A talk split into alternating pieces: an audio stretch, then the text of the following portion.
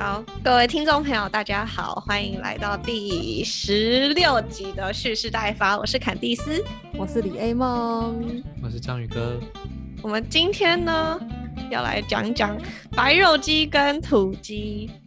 白肉鸡跟土鸡应该大家都非常熟悉才对吧？吧，好吃啊！鸡肉应该是最常吃到的肉之一对，对啊，不管是从小摊贩一直到大餐馆，其实都会出现鸡的踪影。那我们今天就针对白肉鸡还有土鸡的差异来进行讨论，因为我觉得感觉虽然我们都知道，诶两个不一样，可是实际上到底差在哪里？然后做出来的肉为什么差会会差这么多？还是其实真的根根本就吃不出来？应该是吃得出来了，对。所以我们就今天来讨论一下白肉鸡。白肉鸡是什么东西啊？好，白肉鸡是什么东西呢？白肉鸡其实就是经过完整育种之后的结果。对，那呃，我们之前有讲过育种是什么，在第几，在哪一集有讲过？有蛮多集我都有讲过了。对，我们其实前前后后有讲过育种是什么东西。那呃，其实育种在动科里面。还有畜产跟经济动物，或是任何，好像任何动物上面吼都非常非常的重要。不管是要保种啊，或者是我们要选种啊，或者是我们要嗯做一些杂交啊之类的，我们都一定会讲到育种这个部分。那白肉鸡就是经过完整的育种之后呢，让它呃保留一种生长很快速的这种性状的一种鸡。那，呃，因为这个育种实在是太成功了，所以现在全世界基本上我们使用的白肉鸡就是少数那几家。所以你不管在台湾吃到白肉鸡，或是在日本吃的白肉鸡，甚至去欧美国家吃到的白肉鸡，其实都是一样的东西。对，那呃，育种公司呢，嗯，我们可以来讨论一下，就是，哎，育种公司是什么啊？育种公司，大家对动物的育种公司可能比较陌生，但是如果是讲到像是植物、农作物的育种公司，大家都至少有几家是耳熟能详。蒙山塔，对，最有名的就是孟山都嘛，他们是前阵子之前会以他们的机改作物闻名的，那他们其实也是做这些植物的育种起家，那动。动物里面有也有几家特别大的育种公司，尤其是白肉鸡。好，那其实呃，像我们刚刚讲的，全世界的白肉鸡都是集中在少数的几家育种公司里面。那在台湾呢，就是特别只只吃得到其中的三间，分别是哈巴、爱拔一家跟 Cobb。对，那呃，哈巴的英文是 Ross，就是呃这个原本国外它的母公司。呃，的名字叫做 Ross，然后，呃，爱拔一家的话呢，它是 Aber Acres Avigan，对，它是一个法国的公司。那 Cobb 的话，就是呃，在台湾的市占率没有那么高，但是还是有它的存在这样子。对，好，那我们大概讲完了哎育种公司之后呢，我们就来讲一讲为什么白肉鸡。这么的特别，然后为什么它的种源被控制在全呃少数的育种公司，然后这几这些少数的育种公司甚至垄断全球的白肉鸡供应呢？嗯，白肉鸡呢，其实呢有一些蛮重要的特色。首先呢，因为白肉鸡它只要养五周就可以上市，五周多长？三十五天。哇，一个月就可以上市，而且它的体重可以长到大概两公斤，所以呢，我们的白肉鸡其实又被称为童子鸡，因为它们就是一个孩童的阶段被被拿来出卖。对，那我们这个童子鸡呢，有一个英文名字叫做 broiler。哇，so accurate。没错，所以他们这个快速增生长这一点呢，就会造成。我们白肉鸡的鸡肉其实没有到很紧实，就不会像土鸡一样那么的柴，叫柴吗？韧吧，韧。好，它比较容易柴。对啊。对，好，对，嗯，好。所以呢，白肉鸡呢，其实呢，蛮适合拿来炸或者拿来烤。啊，台湾那种喜欢煮汤啊，或者是卤的，那可能就不太适合用白肉鸡的。嗯，没错。而我们这个完整的育种体系呢，让我们白肉鸡每一只看起来都跟亲兄弟姐妹一样，就长得哇，你你是谁，他是谁，我看不太出来是谁是谁这样子。所以我们可以，就是这些公司可以做到一个非常标准化又集约化的一个饲养，所以呢，他们这些就是才会可以做那么的强大垄断。垄断，强大垄断，而且而且，你看我们这样一个月差不多就可以上市，所以呢，其实呢，价格会比较便宜，对，所以是我们动物性蛋白质里面算是最便宜的一种，比那些猪啊、牛啊、羊比起来，没错。我们前面这应该在前前面的三集，其中一集有讲过，呃，饲养周期，那我们就提到。鸡的饲养周期就真的非常非常的短，像呃李彦萌刚刚说的五周就可以上市了。那这这个其实呃的好处就是它非常符合我们现在快速增长人口，我们需要大量的食物。那透过这样集约化、现代化，然后又标准化的饲养，其实它就很像是工厂在制造呃产品一样的规模化生产，然后用规模化生产方式来生产鸡肉。所以它可以满足呃大量人口的食物问题，对，那。另外就是因为它的迭代周期很短，所以我们可以做到同进同出批次饲养的部分。那想要知道同进同出批次饲养是什么，你就可以去听呃上上集在讲非洲猪瘟的时候，我们有提到同进同出，但那时候是以呃生物安全的角度在讲同进同出。那我们今天讲的是，因为它的迭代很快，所以呢我们呃根本就不需要长期饲养它，就可以整栋就是又换一批新的鸡这样子。好，当然它也是符合生物安全了。那这样子的好处，其实除了我们可以前面讲到，呃，满足我们现在大量人口需要吃，呃，需要食物量以外呢，我们也可以减低在现场的饲养人力，因为以前我们比如说传统的养鸡，可能一个洞舍我们需要，嗯。我们一个动车可能只养三万只鸡，然后就要有三个人雇。那现在这种现代化又规模化的生产方式，可能一栋十万只鸡，我们只需要一个人，然后坐在控制室里面看这些鸡有没有出状况就 OK 了，它就可以达到非常高的效益跟呃成本管控。对，好，但是呢，我们开头就在讲白肉鸡嘛，但是我们都知道台湾人喜欢吃的。其实还是土鸡，对，那为什么还是比较喜欢吃土鸡呢？但是土鸡的供应量又没有这么多，真的是因为物以稀为贵，所以呢，大家都只想吃土鸡吗？是这样吗？李木是这样吗？我们待会请会会请大家一起来揭晓这个答案。在这之前，我先来介绍一下什么是土鸡，那个定义又是什么？好烦哦，乱接。土鸡呢，其实呢，我们又称为有色肉鸡，所以呢，只要是有色肉鸡就会是土鸡。我真不是这样子，这是同义字啊。好，那土鸡的正式名称是有色肉鸡。所以这些呢，土鸡其实我们有分的非常多的品种。我大概讲一些可能比较有名一点的，比如说红羽土鸡、黑羽土鸡、古早。竹北方乌骨鸡啊，乌骨鸡大家应该听过，放山斗鸡、珍珠鸡应该也蛮常买到，就是在市面上看到的，还有一些什么黄金鸡，这些其实都是土鸡的品种。那红羽土鸡的话，其实它占的是最大宗，它大概是我们有色肉鸡产量的三分之二，而我们放山土鸡还有黑羽土鸡，差不多占的比例是四分之一，还有一些什么其他的，刚刚讲的那些就是剩下的。就种类就不是种类，总数目就会比较少一点。那其实除了品种以外，还有另外一个很常吃到的土鸡的品相，它叫做烟鸡。烟鸡现在比较少了，但是以前的话，可能就是听说过，烟鸡就是这种珍品啊，它真的是什么油香，然后肥嫩之类的。那其实做烟做烟鸡，并没有特别讲说要是哪一个品种来做，所以就是。它不能称之为一个品种。那阉鸡有什么效果？它是把那个公鸡的睾丸给切掉了。那因切掉之后，它的那个就不会生，就不会那个生成一些睾固酮。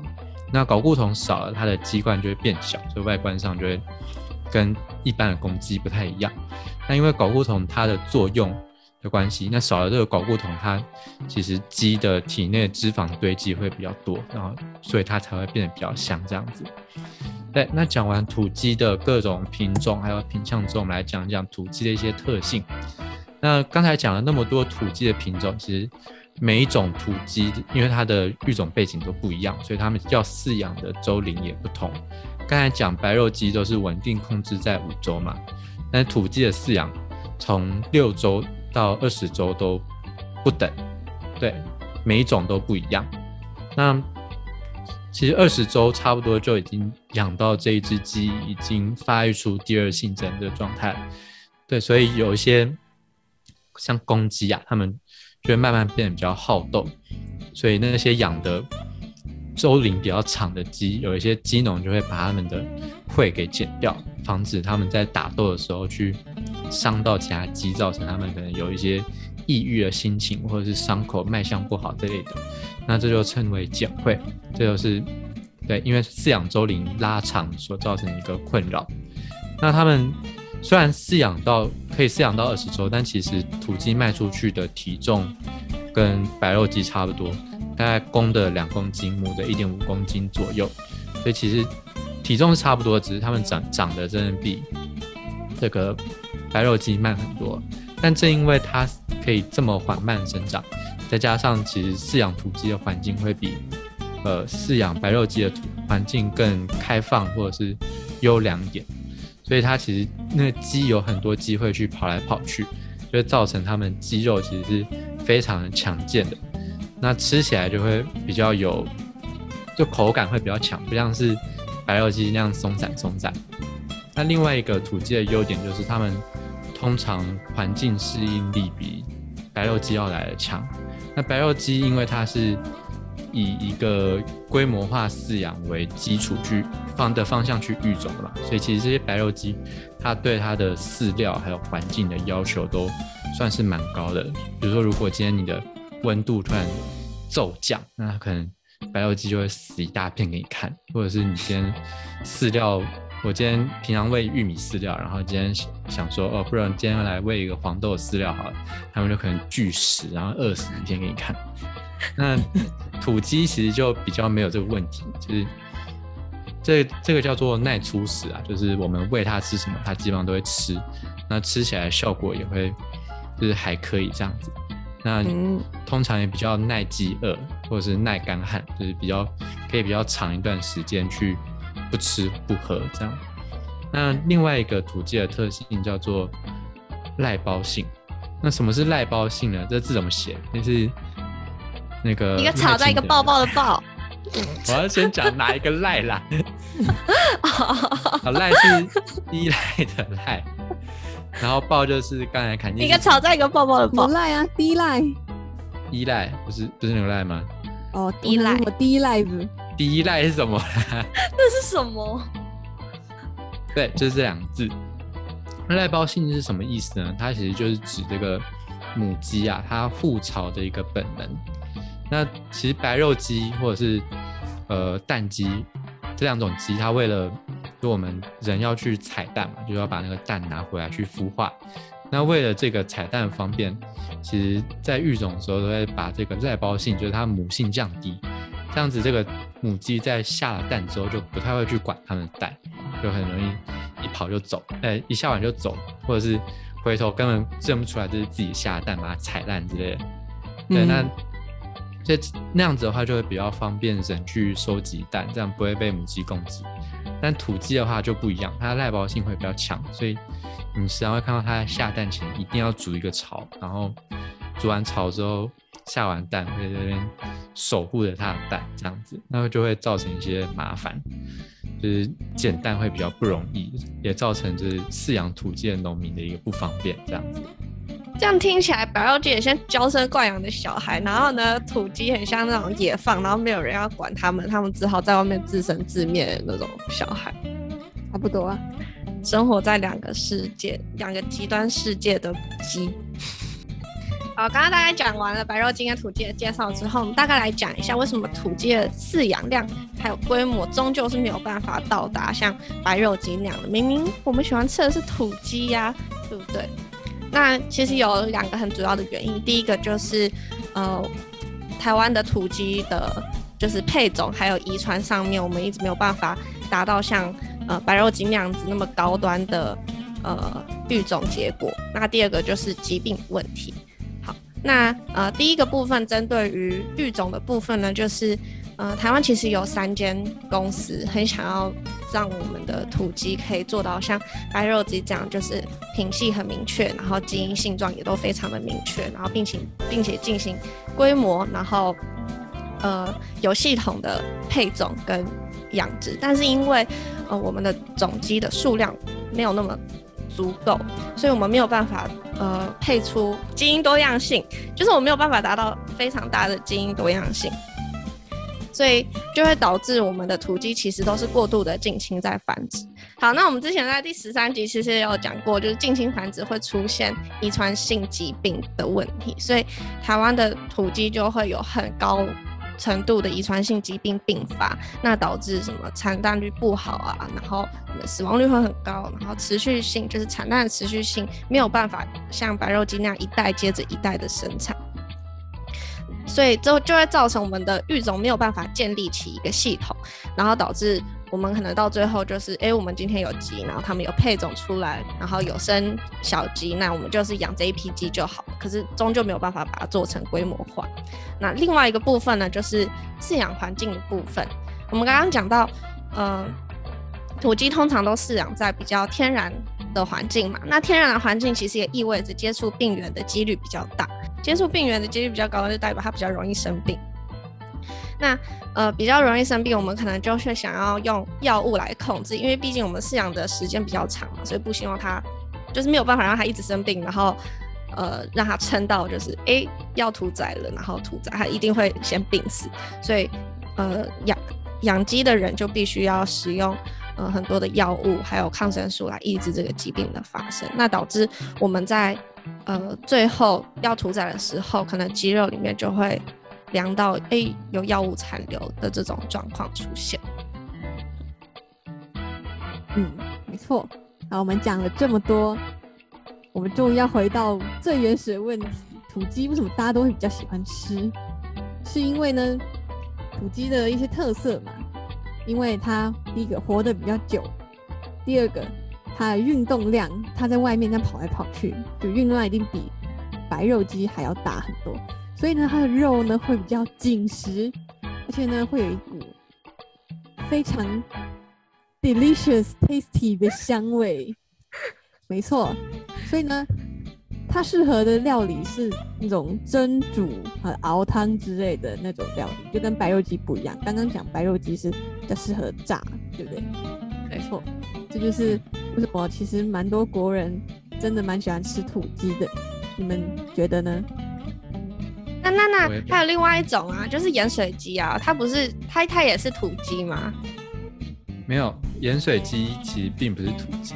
那大家想想，以前吃到盐水鸡大概是什么样子？就是一根鸡翅干巴巴，上面没什么肉，然后它切给你那个鸡肉大概都是骨头，然后只有一点点一点一丝丝的肉粘在上面，然后其他都是皮之类的。它咸饱了。对，那其实。大家想想看啊，白肉鸡肉多不会长这样，那土鸡的话肉也不会这么少，所以应该也不是土鸡。那它究竟什么呢？它其实是我们的蛋鸡淘汰之后，蛋鸡我们饲养到一定的年纪之后，它的产蛋数量就会慢慢下降，然后最后它不生蛋，我们要把它卖掉。那卖掉屠宰之后不能直接丢掉，丢掉浪费嘛，所以就它们就会被拿去来做盐水鸡。那刚好就是盐水鸡的鸡贩就会希望说，哎，我今天买到的鸡最好越便宜越好，那我才管，我才懒管它肉到底多对。那老母鸡就是最符合他们需求的这个一个肉肉的来源，这样子。所以老母鸡根本就是踢馆成功嘛，它根本本人不是任何肉鸡的品种。然后呢，最终下场它是，好啊，对啊，可是它 还是被拿来吃。淘汰母鸡，然后拿来炒或是拿来红烧。没有，你那时候有吗？母鸡那时候去实习的时候，那时候去实嗯习的时候，因为就会有，因为那边有养鸡嘛，然后那些阿姨就会把那个鸡场里面剩下来的鸡，然后来煮给我们吃，然后我就我就咬啊，哦，牙齿断掉啊，没有啦，没有牙齿哎断掉，超硬的，硬的跟什么一样，然后根本没有肉。害我一开始还很开心，哇，好大一盘哦，就什么都没有吃。全 全部都是骨头。对 对，对，没错，所以蛮适合拿来做盐水鸡的，因为它不太需要在乎肉质。我就取那个味道。没错，那我们今天就大概介绍了一下我们在市面上会吃到的各种鸡肉料理，他们的鸡其实来源不一定相同。那如果有兴趣的话，记得继续来看我们的 Instagram，我们会发更多相关的贴文，还有小科普，让大家可以更知道自己吃的东西从哪里来。我们今天的这一集就到这里结束。那希望大家有收获。那喜欢的话，记得帮我们按赞、分享、留言，然后订阅我们的频道，还有粉砖。然后我们现在有在 YouTube 上面，所以如果想要看看我们真实的面貌的话，也可以看一下 YouTube。对，那里面也会有一些图文解释一下，哎，乌骨鸡长什么样子，烟鸡长什么样子，就交给李彦梦去找图了。好，那我们大家就下个礼拜再见啦，拜拜。拜拜。